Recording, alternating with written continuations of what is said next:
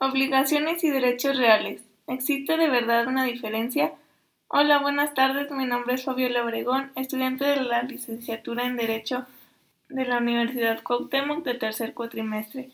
El día de hoy tenemos a un invitado especial, el licenciado Caleb de Anda, egresado de la Universidad Autónoma de Aguascalientes de la carrera de Derecho. Cuenta con 12 años de experiencia en Derecho Notarial y Litigación Civil, el cual nos ayudará a resolver unas dudas que tenemos sobre el tema de obligaciones y derechos reales. Recordemos que las obligaciones son un vínculo jurídico entre dos o más personas determinadas, en virtud de la cual una o varias de ellas quedan sujetas respecto a otra para hacer o no hacer alguna cosa. Y los derechos reales son sobre las cosas y es la facultad o poder de aprovechar de una forma autónoma o directa una cosa. Hola Carly, buenas tardes. ¿Cómo te encuentras el día de hoy? Muy bien, Fabi. Qué gusto saludarte y qué bueno que me invitas a un tema tan interesante y tan controversial como a veces son las obligaciones y los derechos reales en cuanto a si existen o no parecidos, diferencias que se caracterizan. Un tema muy apasionante. Eh, al día de hoy muchos autores encuentran concordancia en una con otra y algunos las separan por completo. El auditorio y yo tenemos algunas dudas sobre algunos temas y queremos ver si tú nos puedes ayudar a, esclarecer nuestras dudas. Sí, adelante, con todo gusto lo que pueda, con todo gusto lo hago. Excelente, muchas gracias. ¿Podrías tú explicarnos qué es una reserva de dominio, por favor? Mira, es una pregunta bastante complicada porque una reserva de dominio es una posibilidad que se establece dentro de las modalidades de la compraventa y de algunos otros contratos, en donde se establece que ante la falta o incumplimiento del pago del precio o de cualquier otro eh, suceso futuro que se estipule, eh, se puede pactar válidamente que el vendedor entrega la cosa hasta que no se haya pagado o hasta que no suceda, suceda un suceso futuro de realización cierta o incierta. Entonces, bajo estas premisas, cuando se pacta una reserva de dominio, el vendedor se reserva para sí la propiedad que será entregada una vez que se le pague el precio. Es lo que comúnmente se suele pactar en las compraventas, pero no es una cláusula exclusiva de este contrato. Puede ponerse válidamente en cualquier otro contrato de los que se clasifican como traslativos de propiedad. Y es una, posibilidad vertida en el Código Civil. Eh, no es un gravamen, eh, como le decía, es una modalidad porque no crea un derecho sobre la cosa. Más bien, la obligación que tiene de hacer el vendedor eh, será exigible o eficaz una vez que suceda la condición. Por lo tanto, la reserva de dominio o el traslado de dominio no es un gravamen o un derecho real. Es decir, el derecho real reservado es el de la propiedad pero la obligación de trasladar la propiedad, eso sí será una obligación personal. Por ello es tan sutil la diferencia y, tan válida la duda de la pregunta. Entonces, Caleb, ¿el derecho real en este caso es la propiedad y la obligación es el adquirirla? ¿O ahí cómo funciona? Sí, de hecho así es. Algunos tratadistas lo ven como si fueran las dos caras de la misma moneda en cuanto a esta modalidad de la compra-venta porque el derecho de la propiedad, que es distinto al de la posesión, que incluye el uso y disfrute de la cosa, es un derecho que opera por ministerio de ley a quien ejerce un título de propietario o de dominio. Por ello, aunque se puede entregar la posesión, ya sea de un, mueble o un inmueble que se haya reservado la propiedad, pues el adquiriente la tendrá para sí hasta una vez que se le haya cancelado la reserva de dominio. Es importante a lo mejor tener muy en cuenta de que el derecho a la propiedad y la obligación de dar, aunque resultan sobre del mismo objeto, sobre la misma cosa, pues tienen ópticas perfectamente diferentes. Recordemos que los derechos reales persiguen la cosa, eh, las obligaciones son personales, siempre hay un activo y un pasivo, siempre hay un acreedor y un deudor, y solamente puede cumplir el que la tiene a su cargo, cosa que no pasa con los derechos reales. Los derechos reales lo reciente los obliga o se beneficia siempre el titular. Oye, Caleb, entonces hace ratito mencionabas la cancelación de, de la reserva de dominio. ¿Esa ante qué autoridad se presenta o cómo, cómo es esa cancelación de reserva de dominio? La reserva de dominio es una, una limitación de la propiedad. Entonces, una vez que las partes acuerdan que ya se ha cumplido la condición, pues es válido que ahora sí el comprador adquiera para sí o para quien este señale. La reserva de dominio se puede cancelar ya sea en escrito privado ratificado ante notario para presentarse en registro público o directamente en registro público ratificándolo ahí en sus oficinas, en sus instalaciones. Por técnica, pareciera en primera instancia que en tratándose de inmuebles, al igual que la compra-venta, debiera de ser en escritura pública. Pero la realidad es que no es necesario porque el contrato de inicio, si ya está en escritura pública, sería ocioso hacer otra más. Por ello, con el simple hecho de que se le informe al registro público de que se ha cancelado esa limitación al dominio, resulta suficiente para que se dé y se liberen las consecuencias de derecho a través de la cual el comprador se ha convertido en propietario. Oye, Caleb, ¿y en la práctica para qué nos sirve este procedimiento? Es bastante útil porque, al igual que las hipotecas y los otros contratos de garantía, eh, imponen deberes que tienen una función comercial bastante práctica, porque de este modo, así como vendedor, te garantizas que te van a pagar tu precio convenido y que en caso de no hacerlo, pues tú seguirás siendo dueño del, inmueble. Es muy común, la realidad es de que en las notarías bastantes de las escrituras que se hacen con precios eh, pagados a plazos suelen tener esta estipulación. Inclusive el Instituto de Vivienda del Estado de Aguascalientes, que es un organismo público, este a su vez cuando vende inmuebles de interés social a los habitantes del Estado, suele hacerlos bajo esta modalidad de la compra-venta y pues vemos que ha sido con muy muy buenos resultados porque el gobierno sigue siendo el dueño de los inmuebles hasta en tanto no se pague el precio y una vez pagado ya se compromete a liberar la cancelación o, mejor dicho cancelar la reserva de dominio. Así que para efectos prácticos y comerciales es una maravilla porque es bastante ágil no es caro no es tan caro como registrar una hipoteca y desde luego que permite la libre transmisión de la propiedad hasta que se pague. Por ello el comprador no podrá vender ni deshacerse del inmueble ni caer en insolvencia y hacer un crédito que fuera inejecutable. Mencionabas algo de modalidades, que es una de las modalidades para este, para este proceso. ¿Cuántas modalidades existen? Mira, la palabra modalidad tiene dos acepciones en el mundo de lo jurídico. Eh, la modalidad primero nos, nos viene a la mente como un elemento de las obligaciones en general, donde hablamos de término, condición y plazo para que tengan elementos de eficacia. En este caso, el legislador en el Código Civil ha establecido las modalidades de la compraventa de un modo distinto. Eh, se refiere a diversas eh, formatos, si se me permite la expresión, de la compra-venta, a través de la cual las partes válidamente pueden acoger una o varias de esas posibilidades de pactar. La compraventa es válida con que exista precio y cosa, pero también el legislador permite, o mejor dicho, enlistó muchas de las posibilidades que pueden pactar. La reserva de dominio es uno, la compraventa a plazos es otra.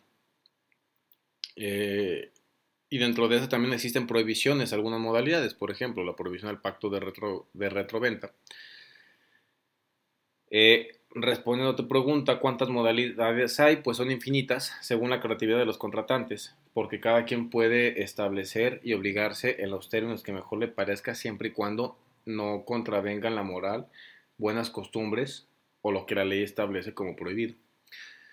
Por ello, la compraventa pues es un contrato muy antiguo, probablemente de los principales desde la historia de la humanidad civilizada, y por ello las modalidades de la compraventa no creo que exista un catálogo que las defina todas, pero las más usadas son las que acabamos de platicar, y de las prohibiciones pues solamente eh, es en cuanto a las obligaciones en general y en cuanto a la compraventa, el pacto de retroventa que es de los que están prohibidos. ¿Qué más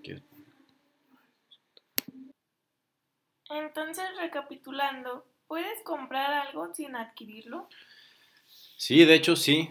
Eh, hay dos formas en que esto suceda. La primera que es cuando compras para otro y la segunda, que es la que nos ocupa en la conversación, es cuando compras con reserva de dominio, porque en realidad lo único que tú tienes es una expectativa de derechos sobre un bien. Es decir, adquiriste un derecho personal, una obligación con el vendedor, para que cuando se cumpla o se surta el supuesto del contrato donde tú debes de cumplir, el vendedor se obliga a transferir de la propiedad y ahora sí tú ser el titular de un derecho real, que es ser el, quien domine el inmueble. Porque suele pasar en esta clase de contratos de que cuando uno compra, únicamente estás adquiriendo el uso y disfrute y tendrás la propiedad hasta que pagues, si es que se estipuló. Si no se estipuló, si solamente estipuló precio y cosa, aunque no se haya pagado uno o entregado la otra, pues se entiende perfecta la compra-venta y ambos están obligados a prestarse las prestaciones que legalmente corresponden. Pero sí, así como lo preguntas, así es. La... Se puede pactar válidamente que uno compra sin adquirir absolutamente nada. Bien, Caleb. Entonces, hablamos de, la reserva de dominio. ¿Es cierto? No, ya me equivoqué. Hablamos de reserva de dominio. Entonces, Caleb, si hablamos de, de reservas de dominio, ¿es un cierto límite de propiedad? Pues de hecho, no solamente es un límite la propiedad, es una inexistencia la propiedad, porque hay que partir de la premisa que reza de que nadie puede vender sino lo que es suyo. Entonces el comprador que no ha adquirido todavía un derecho real, en realidad no puede venderlo. Eh, quien pudiera eh, venderlo será él hasta una vez que pague. Y por otro lado, el vendedor tampoco puede enajenarlo porque ya existe un compromiso sobre el bien. Es como si el inmueble se encontrara en un limbo jurídico en el que ni uno ni el otro puede disponer hasta que no se cumpla o se resuelva su acuerdo de voluntades. Por ello es que sí es un límite de propiedad para el vendedor y es una inexistencia de propiedad para el comprador.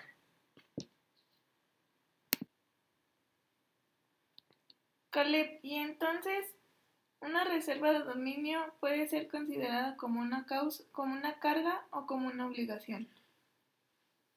Pues en realidad son ambas, porque el inmueble, como te decía, se encuentra eh, reservado en su posibilidad de que sea enajenado por el comprador y a su vez eh, es una obligación del vendedor para entregarle la propiedad o cancelar la reserva de dominio una vez que se surta la hipótesis que hayan pactado insisto, suele ser el pago del precio.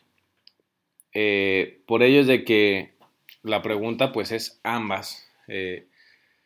No es un gravamen, pero sí es una carga que pesa sobre el inmueble eh, debido a la voluntad de las partes y que se convierte en obligación al vincular a dos o más personas que participan en el contrato y que a su vez ellos deberán de cumplirse recíprocamente lo pactado. Y en este caso, ¿cuál sería el derecho real? Pues el derecho real es la propiedad o inclusive la posesión, te comentaba. Lo que es materia del contrato es la propiedad de la cosa, la cual se entregará con, la cancelación de reserva de dominio. Así que eh, la obligación es una obligación de dar un derecho real sobre la cosa. Así será el tracto eh, o la lógica jurídica que persigue esta esta modalidad de la compraventa. ¿Y en qué se diferencian la propiedad y la posesión? ¿Son iguales? ¿Son diferentes? Mira, sí hay una diferencia doctrinaria. Eh, en un inicio los bienes solamente se apropiaban, pero con el desarrollo de la humanidad se ha dado cuenta de que la propiedad de, un bien eh, se puede desdoblar en tres derechos. Uno es el dominio, que es la nuda propiedad, el uso y el disfrute. Por lo tanto, tú puedes ser propietaria de alguna cosa sin tenerla a, tu alcance, materialmente hablando. Por ejemplo, si tienes una casa que a tu vez tú la rentas, pues el arrendatario será quien le corresponda el uso exclusivo del inmueble mientras dure la vigencia del arrendamiento. Aunque tú seas propietario, no podrás usarla. Y por otro lado, también los frutos que produzcan el, el usuario, o el usufructuario, mejor dicho, es quien será el titular de estos. Inclusive hay contratos donde a título gratuito se puede reservar el usufructo para una persona y el dominio para otra. Y uno puede consolidar la del otro bajo ciertos supuestos. Por ello es de que a veces los confundimos porque la posesión suele estar aparejada con la propiedad, pero no necesariamente es así porque como te comentaba son derechos reales que se desdoblan uno del otro. por lo tanto, cuando se existe el derecho de posesión del usufructuario, por definición se reivindican hacia el propietario y de ese modo es como se consolidan los tres derechos reales en una sola persona, que es lo que cotidianamente suele pasar. Ah. Entonces, en el ejemplo que, que pones, la, el, el dominio le pertenece al propietario y el, uso, el uso y disfrute al arrendatario. Sí, ni más ni menos. Y así como pasa con el arrendamiento, puede pasar con el comodato, puede pasar con la permuta y puede pasar con cualquier otro contrato donde se establezca una limitación temporal o inclusive, como les comentaba, muta eh, o sesión, porque también se puede válidamente reservarse para así el uso y disfrute, como también con la donación o cualquier otra clase de contrato. Por ejemplo, si tú estableces que quieres donar la casa donde vives, pero quieres vivir en ella por el resto de tu vida, válidamente se puede hacer. Y en el resto de los contratos, pues también se puede estipular cláusulas como estas. Es decir, eh, la posesión y la propiedad, aunque se encuentran unidos, no significa que no se puedan eh, desunir por voluntad de quien legalmente puede hacer lo que tradicionalmente es el propietario de la cosa. Excelente, Caleb. Entonces, recapitulando, ¿consideras que una carga sobre una cosa es una obligación? Mira, no necesariamente, porque las cargas eh, pueden llegar a constituir gravámenes. Por ejemplo, cuando tú tienes una obligación de pago por un mutuo, es decir, que debes de pagar un dinero que te prestaron, puede imponerse sobre un bien del deudor un contrato de accesorio de hipoteca. Y esa hipoteca es un derecho real, ahí sí es una carga sobre la cosa, porque si en caso de que no pagues tu obligación personal, se rematará el inmueble y producto del remate se te pagará la deuda hasta donde alcance. Y es un gravamen real porque en caso de que el inmueble se venda o se transfiera la propiedad a cualquier tercero, ese tercero resentirá la venta sobre su bien con el que se garantiza la deuda. Entonces, eh, una carga y una obligación no son lo mismo, pero sí suelen ir juntas una con lo otro, porque recordemos que una, un gravamen o un derecho real son oponibles a toda la sociedad, mientras que la obligación únicamente vincula a dos o más sujetos que se obligaron por cualquiera de las fuentes de las obligaciones, ya sea contractualmente o por Ministerio de Ley. Bueno, entonces podemos llegar a la conclusión de que los derechos reales no son obligaciones y que existe una gran diferencia entre ambos, entre derechos reales y obligaciones, ya que los derechos reales son oponibles a toda la sociedad, mientras que las obligaciones solo las obligaciones son entre dos o más sujetos determinados. Por otro lado, es importante que conozcamos nuestros derechos reales porque en la vida comercial y en toda clase de negocios nos resultan de suma importancia.